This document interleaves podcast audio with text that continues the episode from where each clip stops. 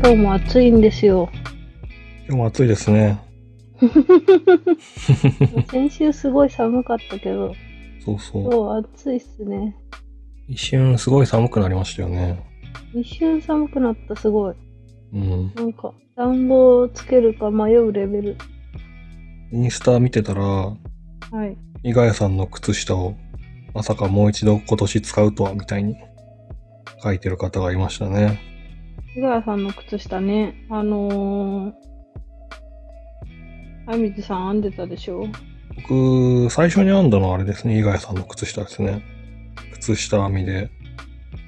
私まだ編んだことないんですよね。あれね、なかなかパターン自体が入手難しいですからね。あれを早水さんにお借りしたので、私はパターン自体は持ってるんですけど、うんまだ編んでない。編み物本ってあの、すぐにパターンがね、手に入んなくなっちゃう問題がありますよね。それだから編み物本、手芸本が欲しいと思ったらすぐ買わないと絶版になっちゃう。うん。編むか編まないかはね、買ってから考えるんですよ。今やってるあの、モチーフカルノ。はいはいはい。あれも、もともとオンドリ社で出てたやつで、その後、リニューアルされて文化出版局から出たやつも、結局あれも絶版になっちゃったんだっけぽいですね。ですよね。そうそう。モチーフカル盛り上がってますよね。盛り上がってますね。僕は今んとこちゃんと毎日解禁賞ですよ。素晴らしい。素晴らしいですよ。でもビンゴはやってないんでしょビンゴやってない。あれみんなビンゴ楽しんでる企画だと思ったんだけど、早水さんはビンゴやってないの。なんかモチーフ編むの楽しいから、ビンゴめんどくさそうだしいいやと思って。そう、みんな毎日楽しそうだからすごい、見てて楽しい。私は絶対続かない。ああいうレギュラーな企画ってあんまり続かないんですけど、珍しく今のとこ続いてますね。素晴らしい。あと、朝7時っていうのも健康にいいですよね。ああ、そうですね。ラジオ体操感覚でうん。できる。ただ僕の場合、7時に起きて編んでからまた寝るっていうのを 大体やってるので、 それが健康なのかどうかはちょっとよくわからない。いや、いいんじゃないですか毎日決まった時間に起きるっていうのが大事なんですよ。確かに。それはそうかも。二度寝してもいいんですよ。あとたまに深夜に変な時間に起きちゃって、3時とはかい4時とか、そこからなんとなくいろいろ作業をして7時に至って編んで寝るみたいなこともありますね。はいはいはい。なるほど。睡眠がうまく取れてないんですね。ちょっと気をつけないとダメですね。いやー。最近私はすごい順調に眠れてますよ。ああ、いいですね。なんか、昨日寝すぎたけど、でも、もうかれこれ1ヶ月くらいちゃんと朝起きれてる。うん。それはめちゃくちゃいいことだ。いいですよね。朝起きて、午前中を有効活用して、ちゃんと夜早めに寝るっていううん。サイクルができつつある。うん。もともとすごい睡眠障害があって、うん。全然寝つけないし起きられないっていう感じだったんですけど、ああ最、近すごい寝つきもいいし、起きもいい。それは素晴らしい。 素晴らしい。こんな健康的だったこと未だかつてないレベルですね。結構健康的っていう話で言うと、はい。なんか、僕のおばあちゃんとか、はいはなんい。か下手したより僕、下手したら僕より全然健康なんじゃないかっていう感じですね。えー。すなんかもう80いくつだけど薬も飲まないし、病院にもほとんど行かないし、なんか、あの、 この間なんかこんな元気だよとか言ってこう足をブンブン振り上げたりとかしてて。えー、元気だ。うん。で、そのおばあちゃんに、去年は、あの、なんだっけ、スヌードを編んであげました。えー、いいですね。そうそう。あれはね、あの、糸満に行った時に、はいはい。パピーさんのブースに行ったら、なんかすごい手触りのいい、あの、リリーアンが、太めのリリーアンが売ってて、うんうん。しかも面白いのがなんかリリーアンなんだけど、時々こう、ポコッと太くなってる部分があるリリーアンなんですよね。へえ。で、それを単にメリアスで編むだけで、なんか、ちょっと表情のあるおしゃれなスヌードになるという、一玉で。はいはい。スヌードは何ですか別鎖とかで最後につなげる感じですかいや、もうなんか、あの、輪っかでぐるぐるで。へえ。スヌードは見たいんだよなフェアアイルとかで、いや、フェアアイルのスヌードはどうなんだろう。なんか、長いぼってりしたやつを想像してます。ああ、そうすると、太めの糸で、ざっくり編んだら可愛いのかな。うん。ただ、太い糸飽きちゃうんですよね、編んでると。でも太い糸、すぐ編み上がるからいいんじゃないですかいや、すぐ編み上がらないんですよ。なんで飽きちゃうから。切るの早くないですか 半分くらい編んだら飽きちゃう。今もだから課題のセーター、今防具の課題をやってるんですけど、うん。格子化の。うん。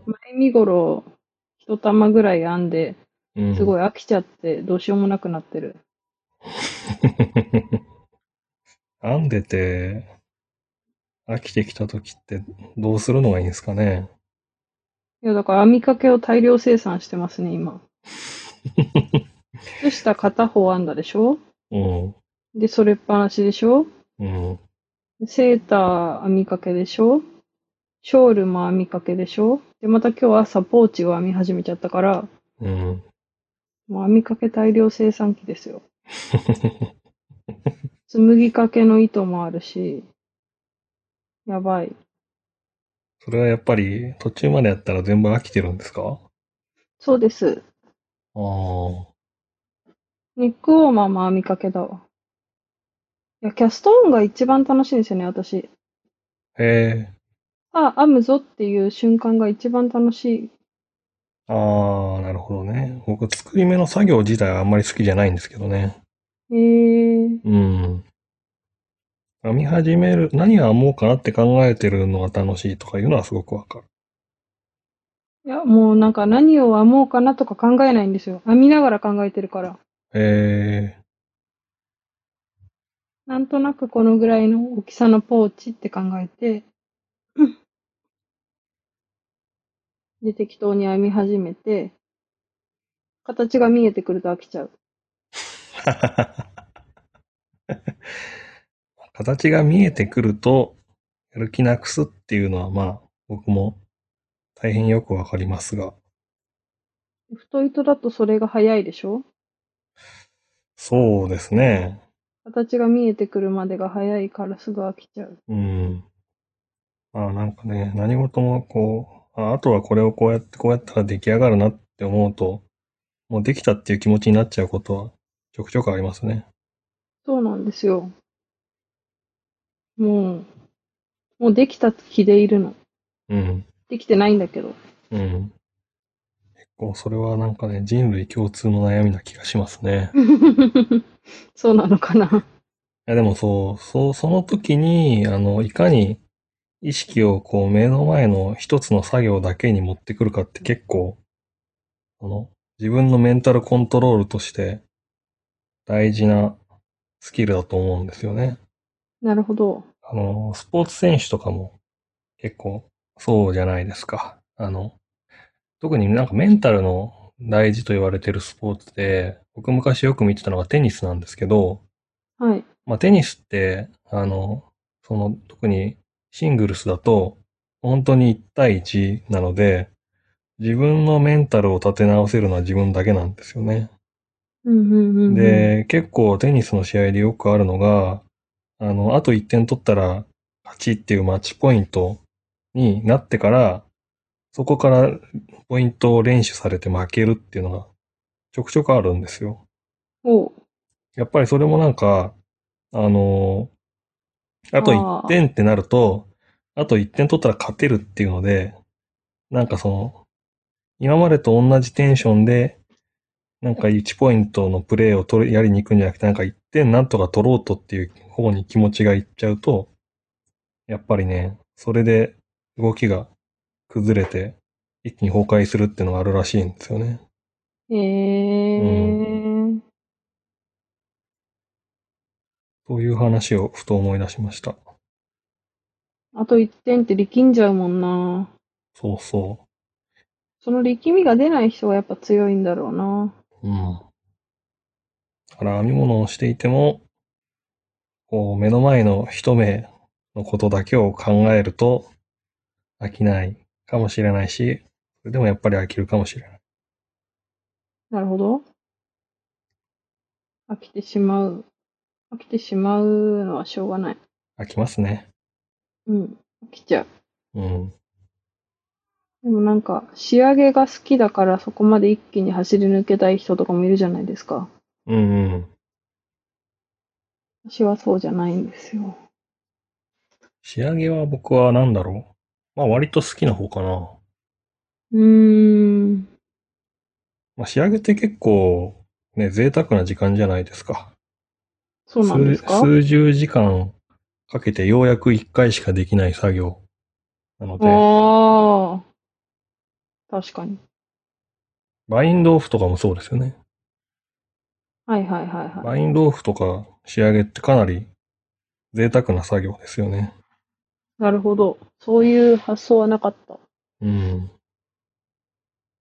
や、だからなんかこう、編み物オタクとしては、なかなかない機会だなっていうので、時間をかけて編んだものはちょっと楽しもうかなっていう気持ちにもなりますね。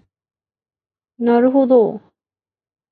うーん。とはいえ、仕上げをせずに放置しているものもありますが、いや、仕上げの作業が嫌いなんですよ。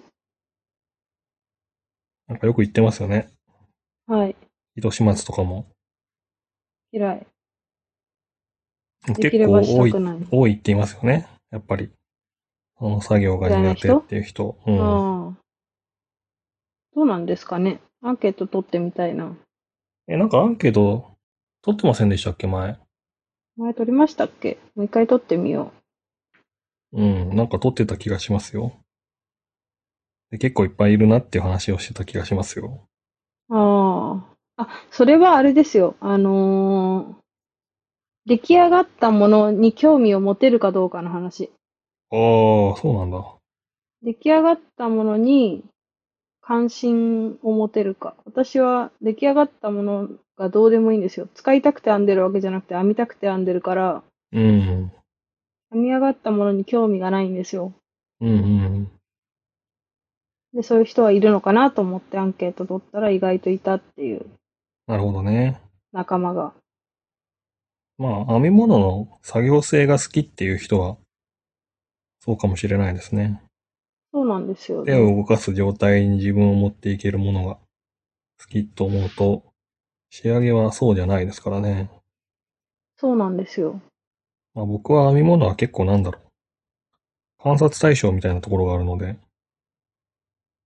あの、作業してるのも楽しいけど、編み物に関わる一連の物事を観察する一つの状態として仕上げも、まあ、ちょっとやっときたいよねっていうのはありますね。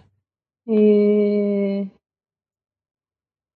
あとなんだろう、あのー、編み物関係の人で、実際に会ったことある人と話をしてると、作家の方は大体みんな糸始末大好きって言ってる印象ありますね。あー、そうなんだ。うん、今のところ糸始末嫌いって言ってる作家さん見たことないかななるほど。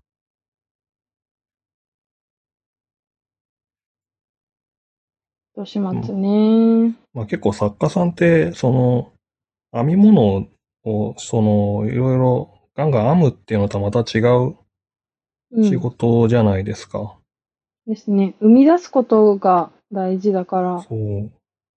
で、なんかそう、あの、作家さんに限らず、編み物をする人になんか楽しんでもらおうとする仕事って、それを頑張れば頑張るほど編み物する時間なくなるんですよね。確かに。それはあの、マルティナさんもインタビューでそんなようなことをおっしゃってたし、へえー。だからなんか編み物する時間はすごい贅沢な時間なんですみたいなことをおっしゃってましたね。うんうんうん。うん、やっぱりその商品開発したりとか、なんかいろんなお店を巡ってお客さんにこう、毛糸売ったり、講習会やったりとか、っていうことをやってると、どんどんどんどん編み物をする時間がなくなってしまうっていうのが悩みですね、みたいなことをおっしゃってたし、まあ、この間やった編み物エキスポにしても、僕あれの準備してる間ほとんど編み物してなかったですからね。うん、確かにそうですね。うっていう、なんか、編み物をする楽しみを、なんかこう、作り出そうとするほど、本人は編めなくなるという面白い話は結構ありますね。確かに。それは間違いないですね。で、まあ、あと、で、作家さんとかだと、やっぱりその、なんか作品自体のこう、デザインをしてる時とか、なんか寸法うんぬんとか、どのメーカーのどの毛糸のとかって考えてる時間が多分長くて、自分で編んでる時間ってほとんどないんじゃないかな。なんだったら、その仕事の本だとね、あの、デザインだけして、編むのはニッターさんにお願いしてっていう方も多分多いでしょうし。ですね。うん。そうね。確かにな。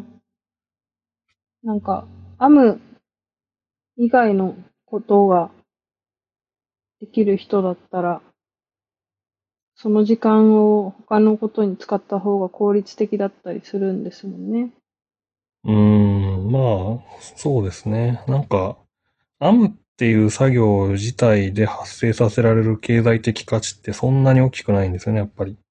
はいはいはい。作業自体はもう今かなり機械に置き換え可能になっちゃってるので、うんうん。その、編む、何を編むかとか、どう編むかとか、何を使って編むかとか、なんかそういう編む作業にどういう価値を付加していくかっていう部分に頭を使う人ほど、やっぱり今はその編み物でなんとかお金を稼げてるっていう感じなんじゃないのかな。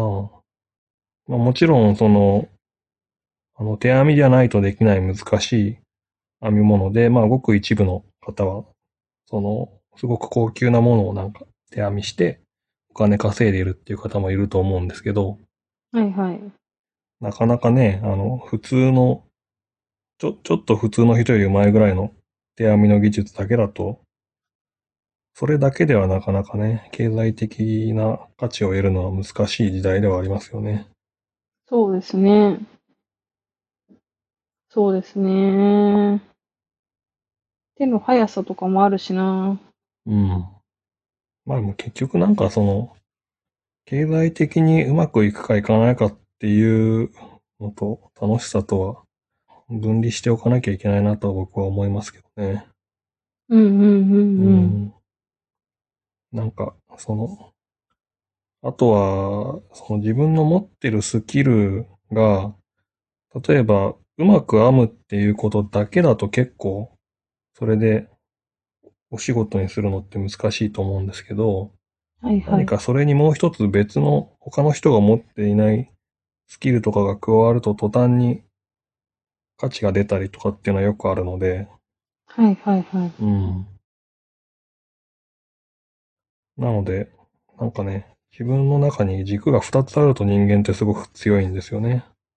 うーん。まあ、例えば僕だったら、あの、もともと IT の方が専門なので、はなんい。かいろんな IT スキルがあって、で、まあ編み物が多少できて編み物の知識とかがあると、まあこの間のあの編み物エキスポみたいなイベント、こうやったらなんか面白いことできんじゃんみたいなことを考えて、まあなかなかこうこれまでやられてこなかったようなことができちゃったみたいなことがあるので、いや、編み物と IT ってすごい親和性があると思うんですよね。これからの時代。親和性は、そう、まあそうですね。うん。てか、ブルーオーシャンというか、うん。まだ手つかずの状態なそうです感じがね。してて、うん。ここから始まっていく感がすごいあるんですよね。手そう芸ですと、ね。うん。い今まであんまりね、やってる人いないですよね。なんか。うん、いるにはいるけど、なかなか難しかったんじゃないかな。結構その IT を使ったなんとかっていうので、まあありがちなのはなんかその、よくあるソフトを、その、編み物の方にも何か使えるようにど応用するとかなんかそういう話っていうのは、まあ、比較的よくあるんですけど、うん。えっ、と、そう、それだと多分まだなんかその編み物と IT の相互作用には至ってないんですよね。だからまあ、うんうんうんうん。編み物の業界で、えーすごくよく使われているのは、まあちょっと CAD とかイラストレーターみたいな製図であったりとうか、んうんうんあとはそのオンラインショッピングの技術であったりとか、ぐらいはまあ使っているのはもう結構編み物の業界世界中使ってるんですけど、その先というか、なんかその IT 的なものの考え方で、えっ、と、もうちょっと根本的に考え直すとこういうことができるんじゃないかなっていうレベルの話はまだないので、なるほど。そう。で、まあ、なんか編み物エキスポとかは、それのこう、触りにちょっと触れたかなっていう気はしてまうんうす。んうん。で、その先が、まだまだ面白いことはいっぱいできそうな気はしてますね。そう、まだまだ全然、これからな感じがする。うん。 EC 系はね、もう、ネットショッピング系は割と充実してきてる感があるけど。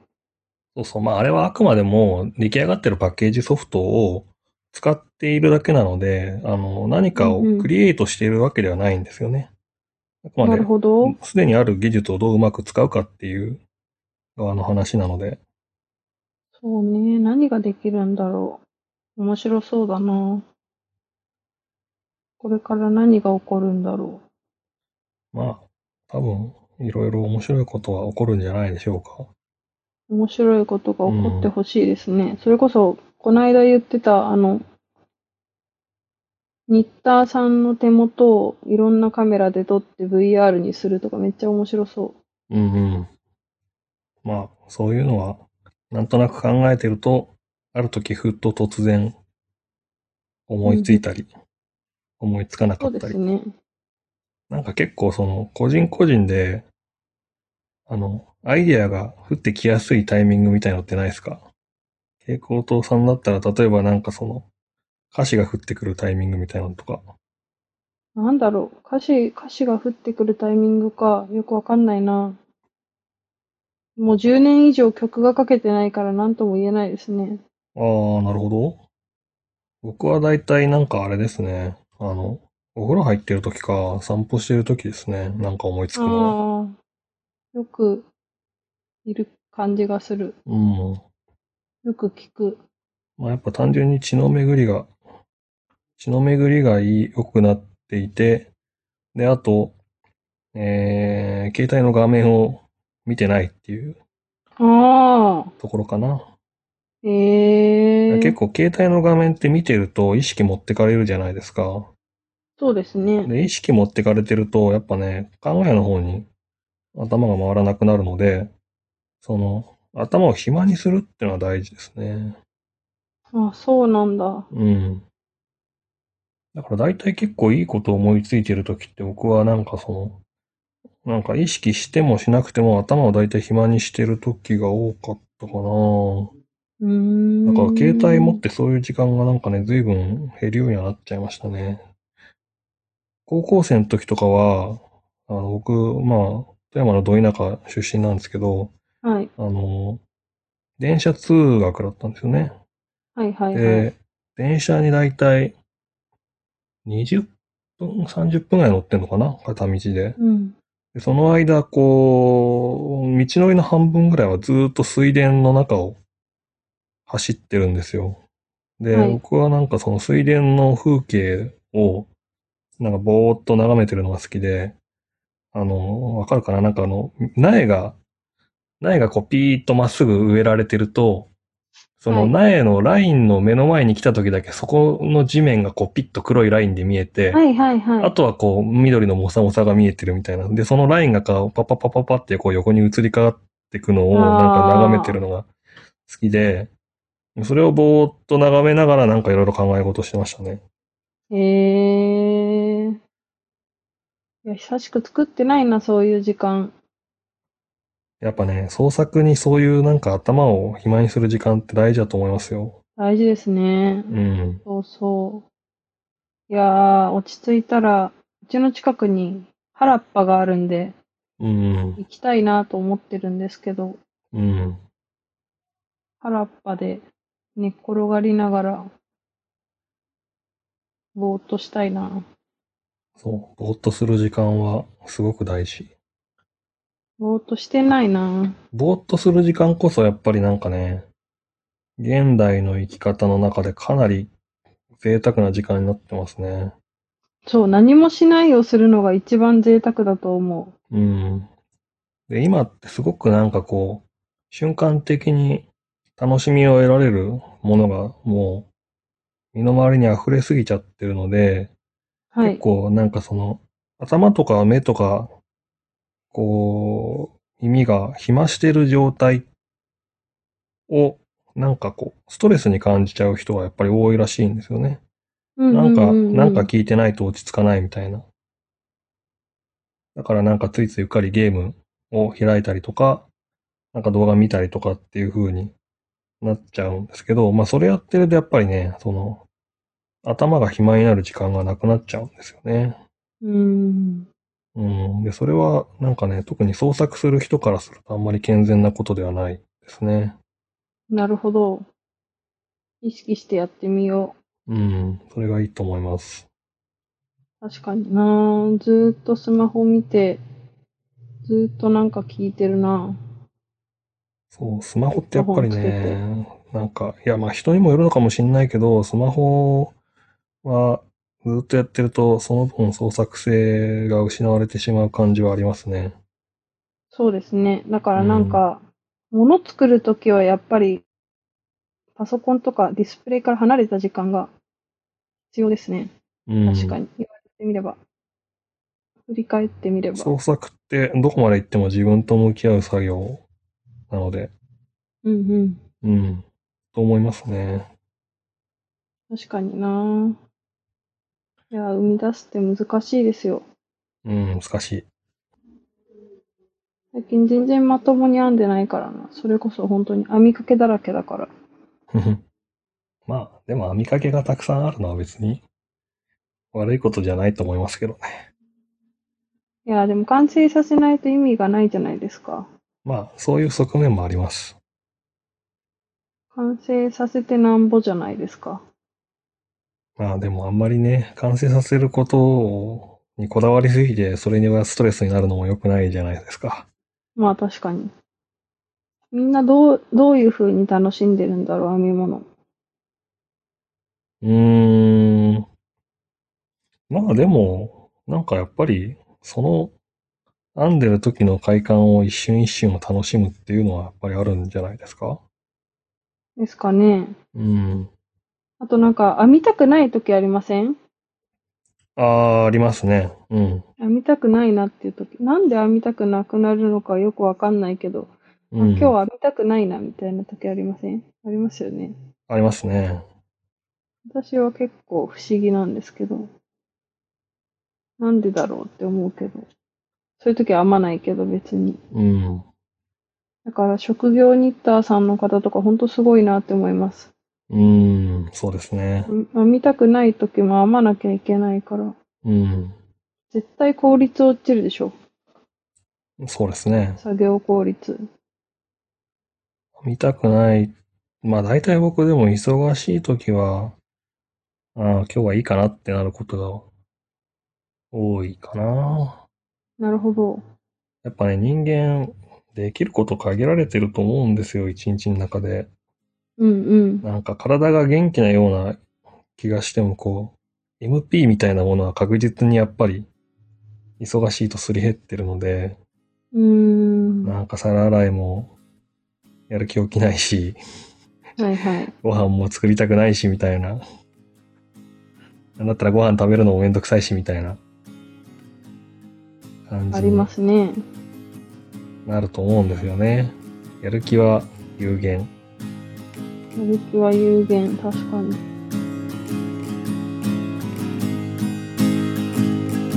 「退屈な夜が過ぎ」「また朝日が照らす」「今日も一日予定は山積み」部屋の隅に連なった空き瓶の山が今日はどこかへ捨ててくれとつぶやく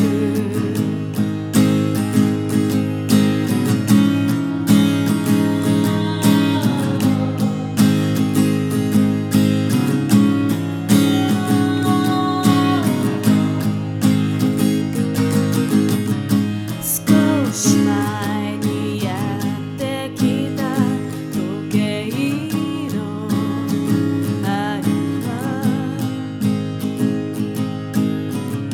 いつかれないうちにそっと言ってしまった後に残された猫は一言にゃと泣き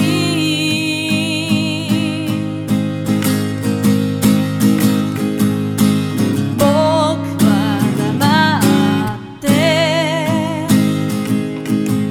それを見ていた「僕は黙って」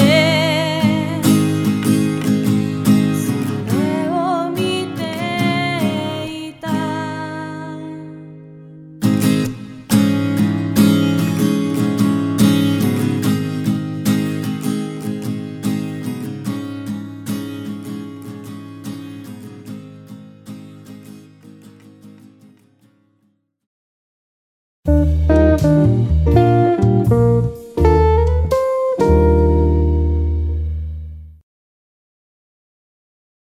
今自粛期間中じゃないですか。そうですね。自粛が明けたら早水さんは何がしたいですか自粛が明けたら、うーん、まあ、とりあえず、鉄麦くるくるの回をね、早くもう一度やりたいですね。ああ、やりたい。やりたい。人に会いたいですね。人に会いたい。それはほんとそみんなに会いたい。う。でも多分自粛が明けてもすぐにはなんかあれでしょあの、密な感じは避けた方がいいんですよね。うん、イベント系はだから、や公園とか確かに。なんかあれですよ。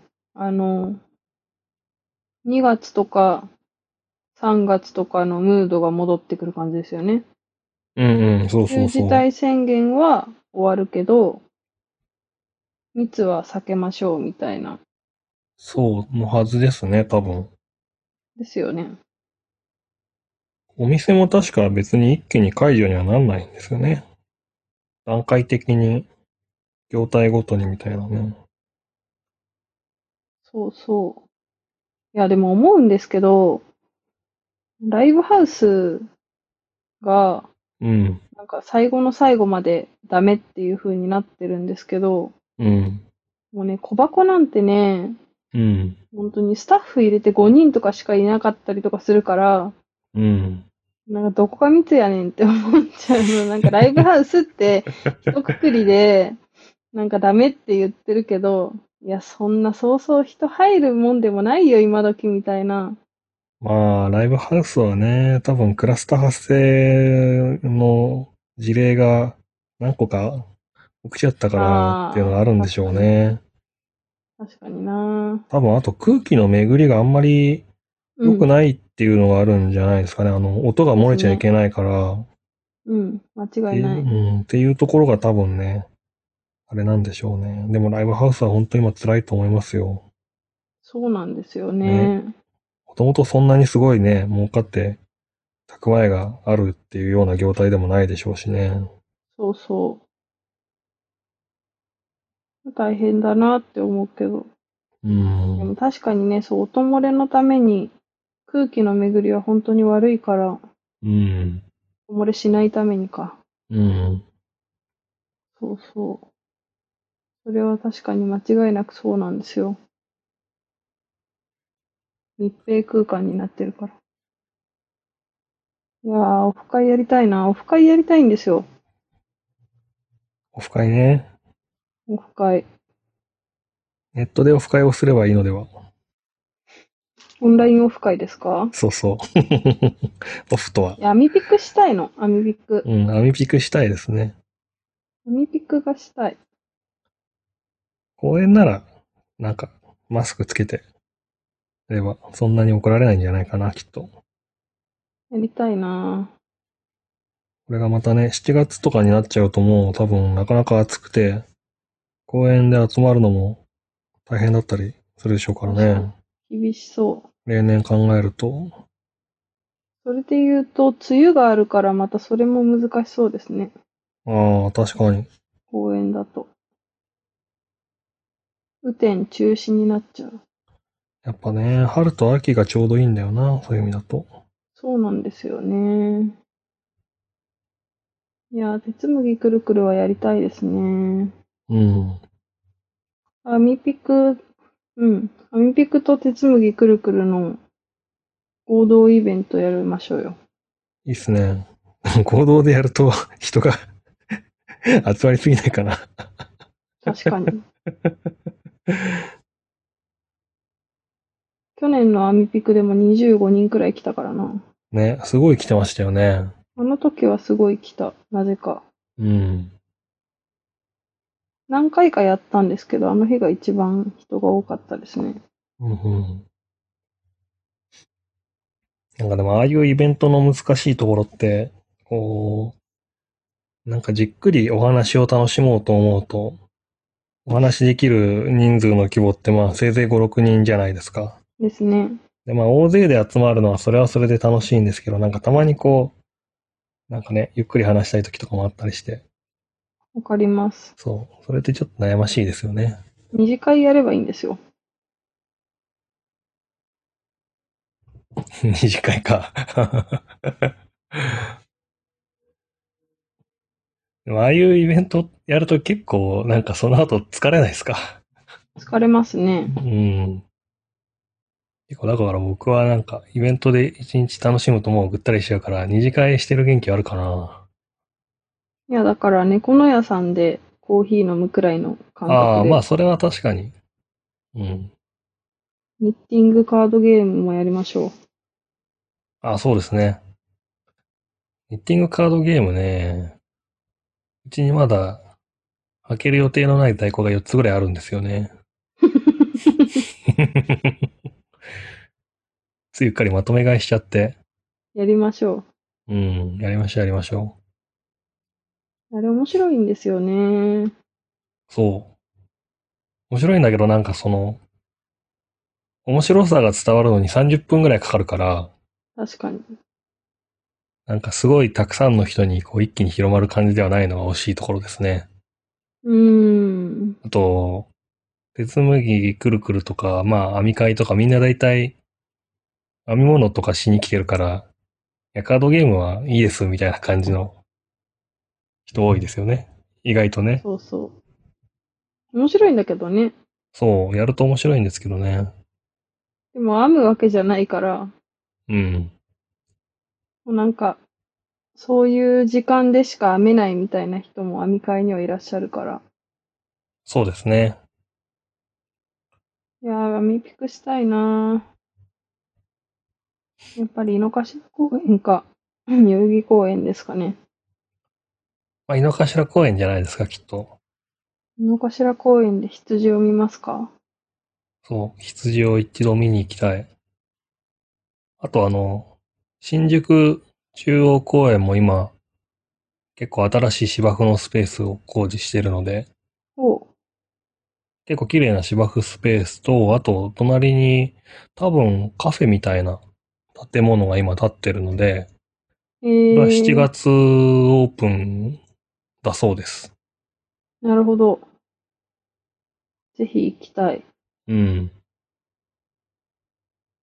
ちょっとね、この際公園で飲み会ができるスペースをいろいろ開拓していきましょそうしましょう。漁園とかもいいですよね。う。ああ、漁園もいいですね。うん。漁園入場料かかる代わりにそんなに混んでないから、そうそ特うに。ちょうどいいかも。入場料もそんな高くない。200円とかでしたっけ500円ぐらいじゃなかったかな。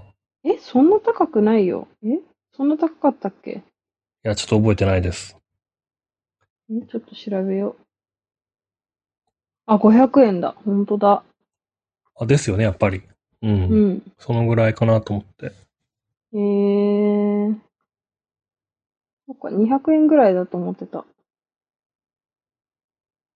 それで言うと、昭和記念公園とかもいいんですよね。ああ、昭和記念公園いいですね。いいんですよね。僕前、あそこのすぐ近くに住んでたんですよ。あー、そっかそっか。うん。で、たまに散歩に行ってたんですけど、あそこは、広くていいですね。広くていいですよね。広くて綺麗で。園内になんか、バスみたいな車走ってるし、えー、そんなのあったっけそうなんですよ、あるんですよ。えー。公園あとどこがあるだろう。公個園。人的には水元公園とかも好きなんですけどね。水元公園ってどこですかあの、葛飾の千葉と埼玉の県境ですね。ええその辺は全然わかんないな。私の地元なんですけど、まあ、地元あーなるはほど水元よりはもっとこっちだけど、チャリで行けたんで、うんうん。チャリで行ける距離でもないけど、チャリで行けたんで、小学校の頃、チャリで行って怒られましたね。学区外に小学生だけで行くんじゃないっつって。ああ、怒られるんですね、それは。学区の外に出ちゃダメって言って、小学生だけで。ええまあ東京は特にそうなのかな、危ないし、子供は。でも学区内何もないんですよ。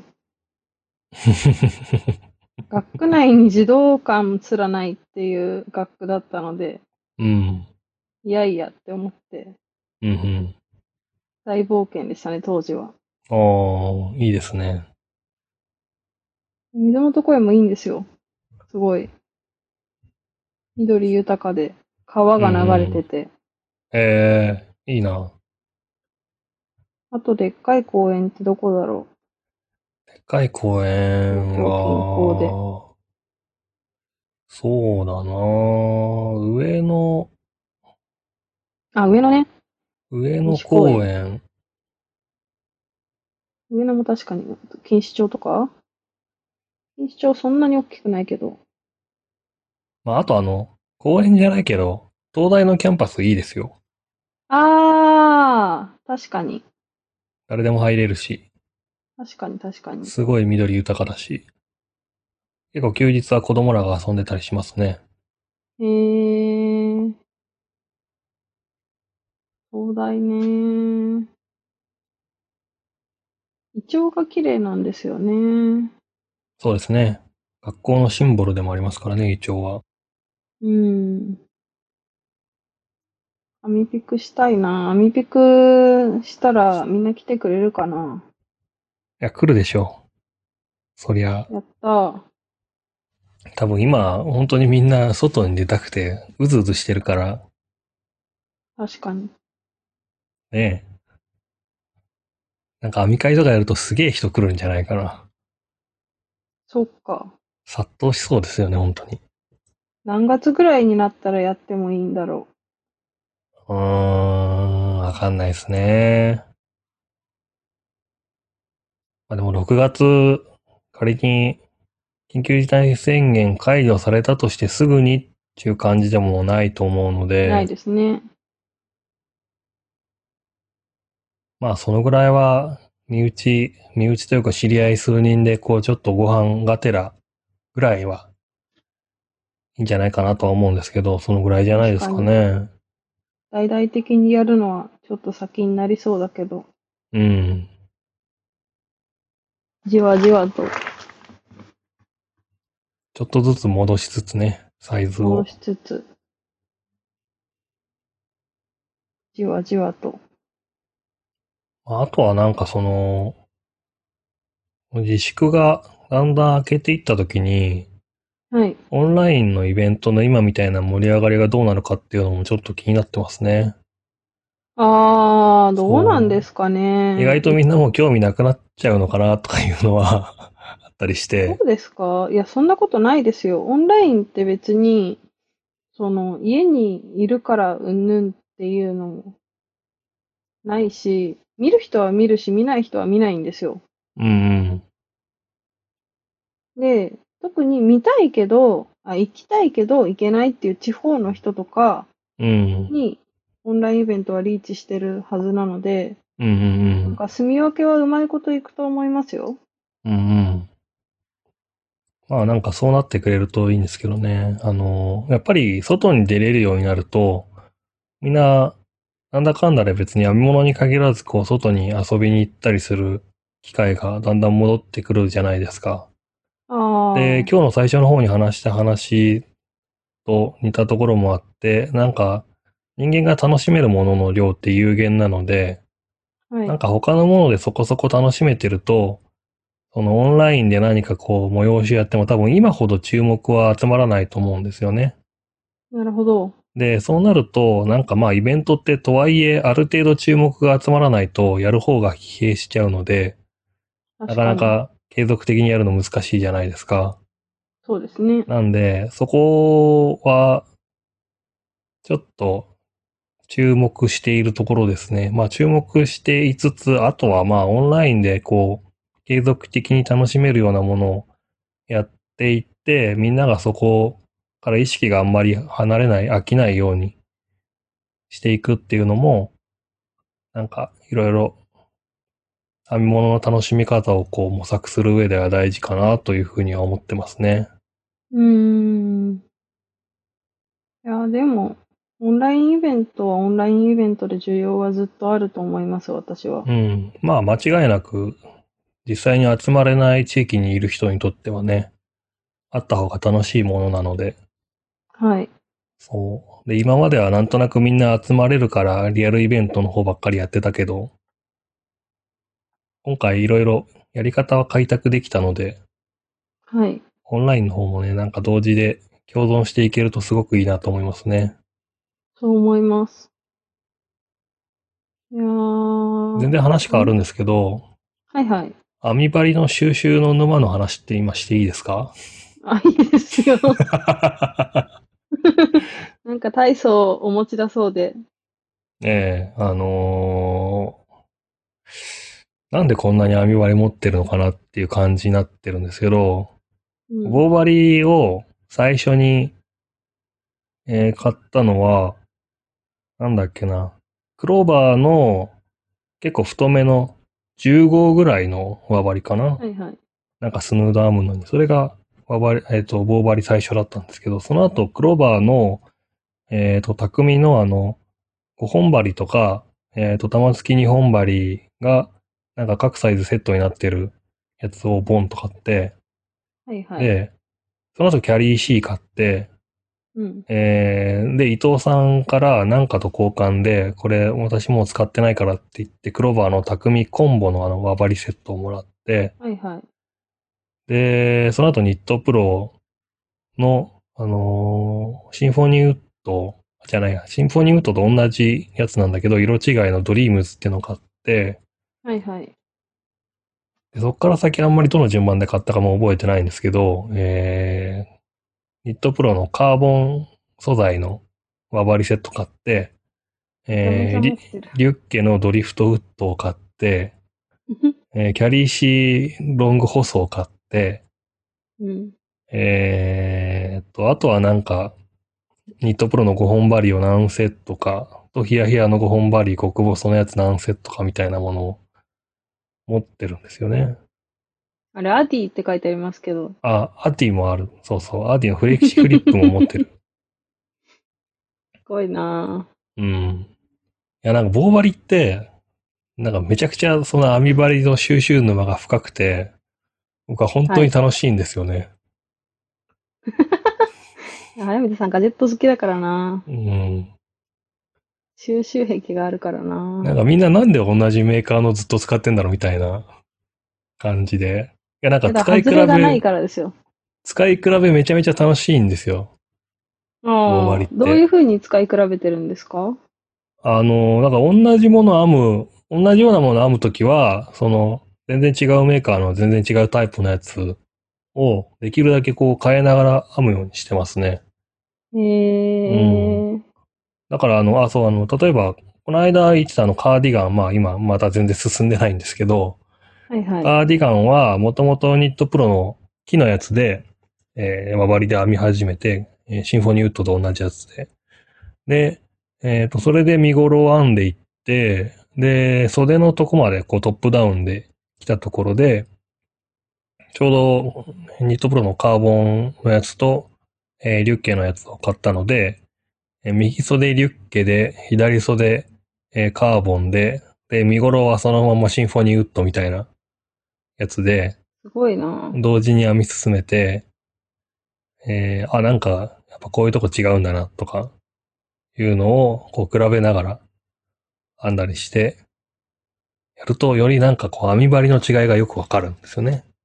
なるほど。まあ、あと、靴下編むにも、その、えっ、と、靴下を、まともな靴下、あの、まともっていうか、普通の、単にメリアスでガーッと編む靴下は、最初に編んだのはニットプロのノバキュービクスっていう、えっ、と、あの、メタル素材で四角いやつうんうんでうん、う編んで、で、今は、えーニットプロのキュービクスっていう木の素材の四角いやつを使ってたりとかしますね。すごいなぁ。私は全然、全然ですよ。メインで使ってるのが、うんキ。ャリー C で、うん。で、初めて買ったのが匠コンボだったんですよ。うんうんでも匠のコンボが多分旧式みたいで、うん。うん。あの、編んでるうちにネジが緩んできちゃうんですよね。私ああ、みんの。な言ってますね。うん。そうで、それが嫌でキャリー C に変えて、でも今のやつはなんかそうでもないらしい。緩むことはないって言ってた。ああ、なるほど。で、細い針はアディ。うんで、太いやつ、4号以上はキャリー C ないし、うんうん匠のコンボうん。うんうん。使い分けて、で、なんか太い金属針が私合わないっぽいんですよね。ああ、太い糸で編むとき金属針だと滑りが良すぎて落ちちゃうっていうのが結構あって、ああ、金属パリ重いですからね、特に。そうなんですよ。だから、太いのは竹。うんうん。それ、細いのは、竹だと滑らないから、うんうん。金属の、アディの金属のやつ、レースポイントのやつを使ってます。でキャリー C もアディも、あの、先のとんがり具合が結構急なんですよ。うんうん。だから、なんか先がとんがってるのがどうやら私は好きなようで、うんうん。使い勝手がいいので、なんか別に他のを買いたいっていう気持ちが起きないです。ああ、なるほど。なんか、僕はその辺、あの、みんながこう、これはこうみたいな、これはこうみたいな特徴を言ってるじゃないですか。はいあの、はい。匠コンボは、あの、先がちょっとあんまり尖ってないとか、はいはいはい。それ全部自分で試してみたいんですよね。なるほど。っていうので、 全部、全部買いたいなって思ってます。全部買ったらよろしい。そう。あと結構日本で流通してないタイプのやつとかも、まあ海外のレビューとかをよく見たりするので、あの、まあヒヤヒヤな、ヒヤヒヤなんかは最近結構ね、もう取り扱い増えてきてますけど、なんか、なんだっけ、チャオグーとか、その辺はあんまり日本でまだ使ってるとこ見ないし、えー知らない。うん。確かね、どっか1店舗か2店舗ぐらいは使ってるんですよ、チャオグえー。ーうん、で、なんか割と安いから、あんまりいまいちなメーカーなのかなと思ってたら、そこそこ評判がどうも良さそうなので、今度買おうかなと思って。ー素で、ユッケもね、なんか、まあドリフトウッドの木の素材だけじゃなくて、バンブーも出たので、はいあはれいもちはょっい。と気になってるし、っていうので、まあ、あとなんかその、網張りいっぱい揃えてると、あ、ここのメーカーとここのメーカー、あの、和張りのジョイントの企画一緒なんだみたいなのもありますね。そうなんだ。そんなのがあるんだ。あの、ジョイントだって、別にあの、ネジって国際規格で、あの、太さとピッチが大体もう決まってるので、同はいはじいネジのサイズ使ってれば大体繋がるんですよ。ああ、そっか。で、えうん、ニットプロとリュッケは繋がる。っていうのは分かりました。えーはい。 とか、どうでもいい知識をいろいろ 蓄積してます。いやー、だって、編めればいいじゃないです か。そんなそれはね、基本そうだと思うんですよ、普それ通。は大変ごもっともな意見です ね。大変ごもっともな意見ですけど、まあでも、ほら、例えばその金属の5本針は重たいから、滑りが良すぎるからって話だったら、じゃあなんかヒヤヒヤは、あの、中が中空になってて軽いので、太いのでもいけるかもしれませんよ、みたいな話ができるわけですよ。あーまあでもね、道具沼っていうのは、やっぱハマる人がハマるんですよ。うーん、包丁とかもそうじゃないですか。そうですね。うち一本あればこと足りるけど、うん。それに、あの、なんなら一セットあればこと足りるじゃないですか。まあ、おっしゃる通りですね。でも、沼にはまった人は使い比べてみたいんでしょうん。使い比べたいっていうか、まあ、とりあえず全部揃えたい。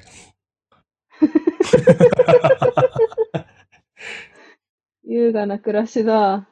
全部揃えたいんだけど、棒針は、なんかその、これが棒針のいいところで、あの、すっごいバリエーションがいろいろ存在しうるんですよね。はいはいはい。なんかいろんな部分で、こう、向き不向きとか好みとかが分かれるところがあるので、はいはい。で、鍵針って、もうなんか、その、アミュレか、チューリップのエティモか買っとけば、もう正解っていうのは大体決まってるじゃないですか。あとんあー、いや、いや、そんなことないですよ。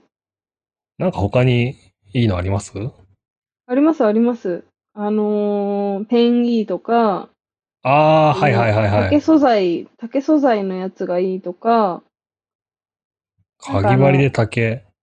はい。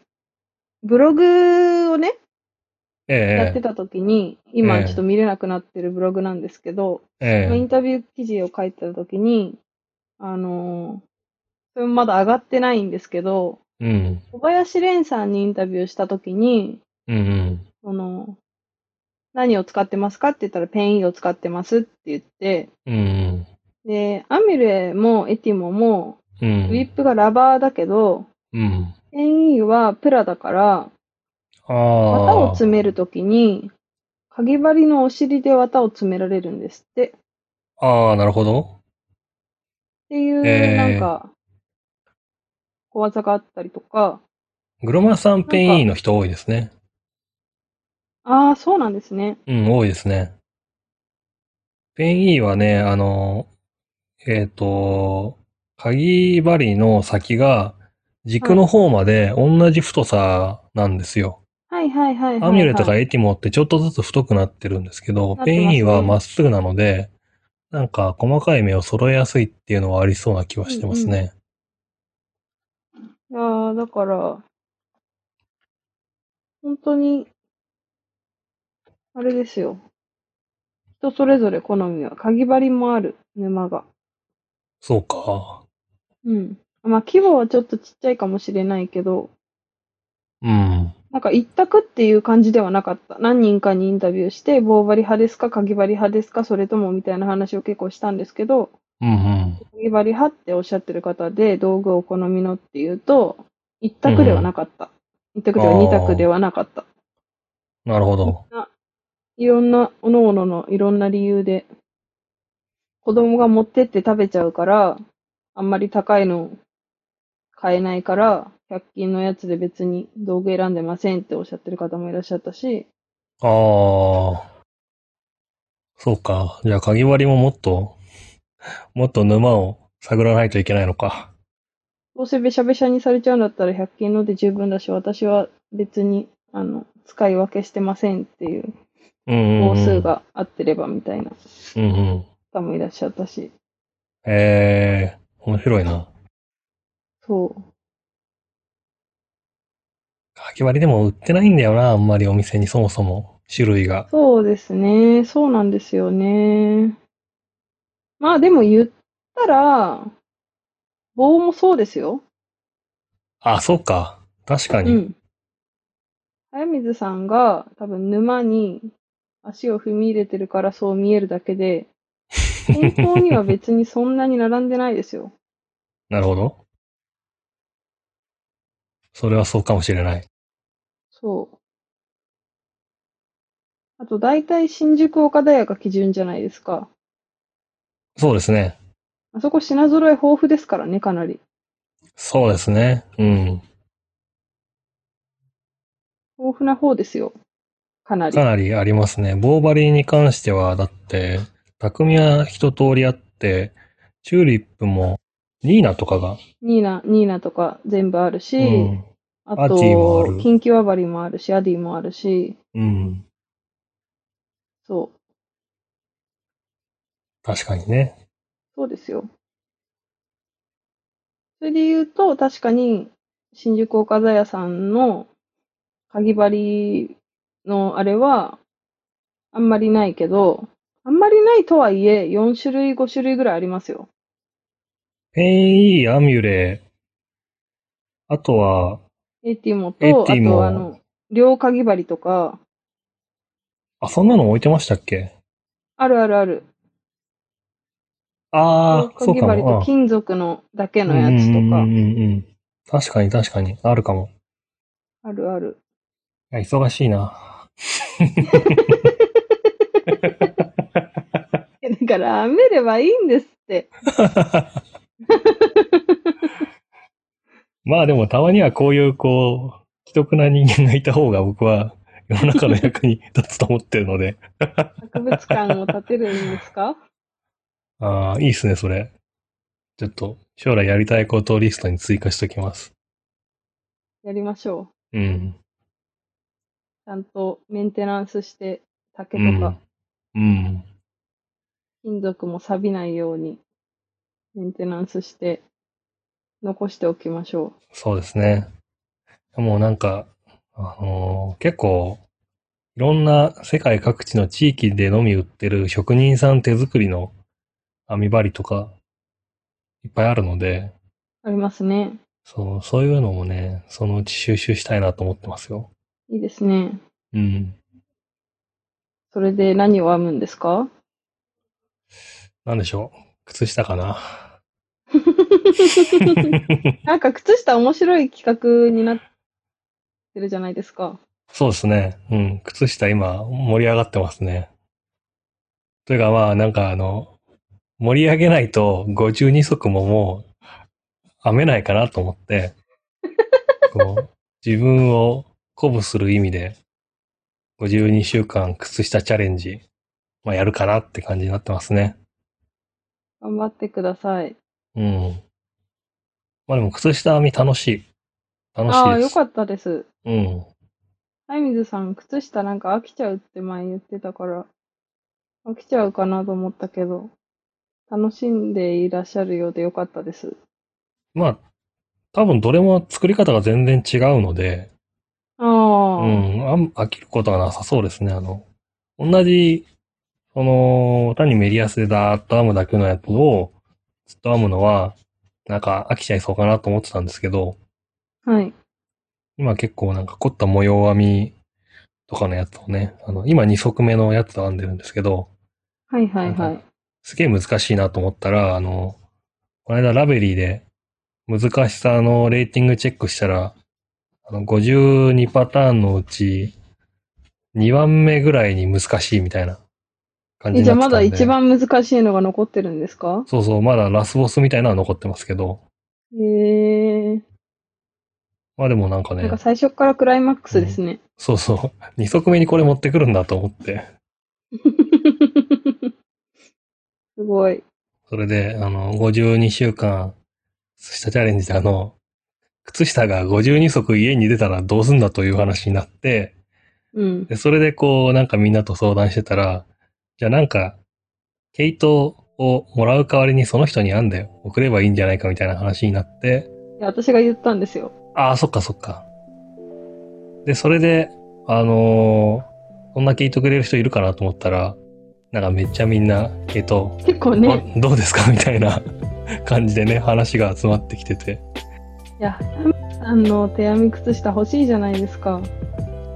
そうですか そうですよ。絶対面白いでしょ。家宝になる家宝に。履けないみたいないや、履けない、飾る、ガーランドになっちゃう。靴下だから履いてほしいけどな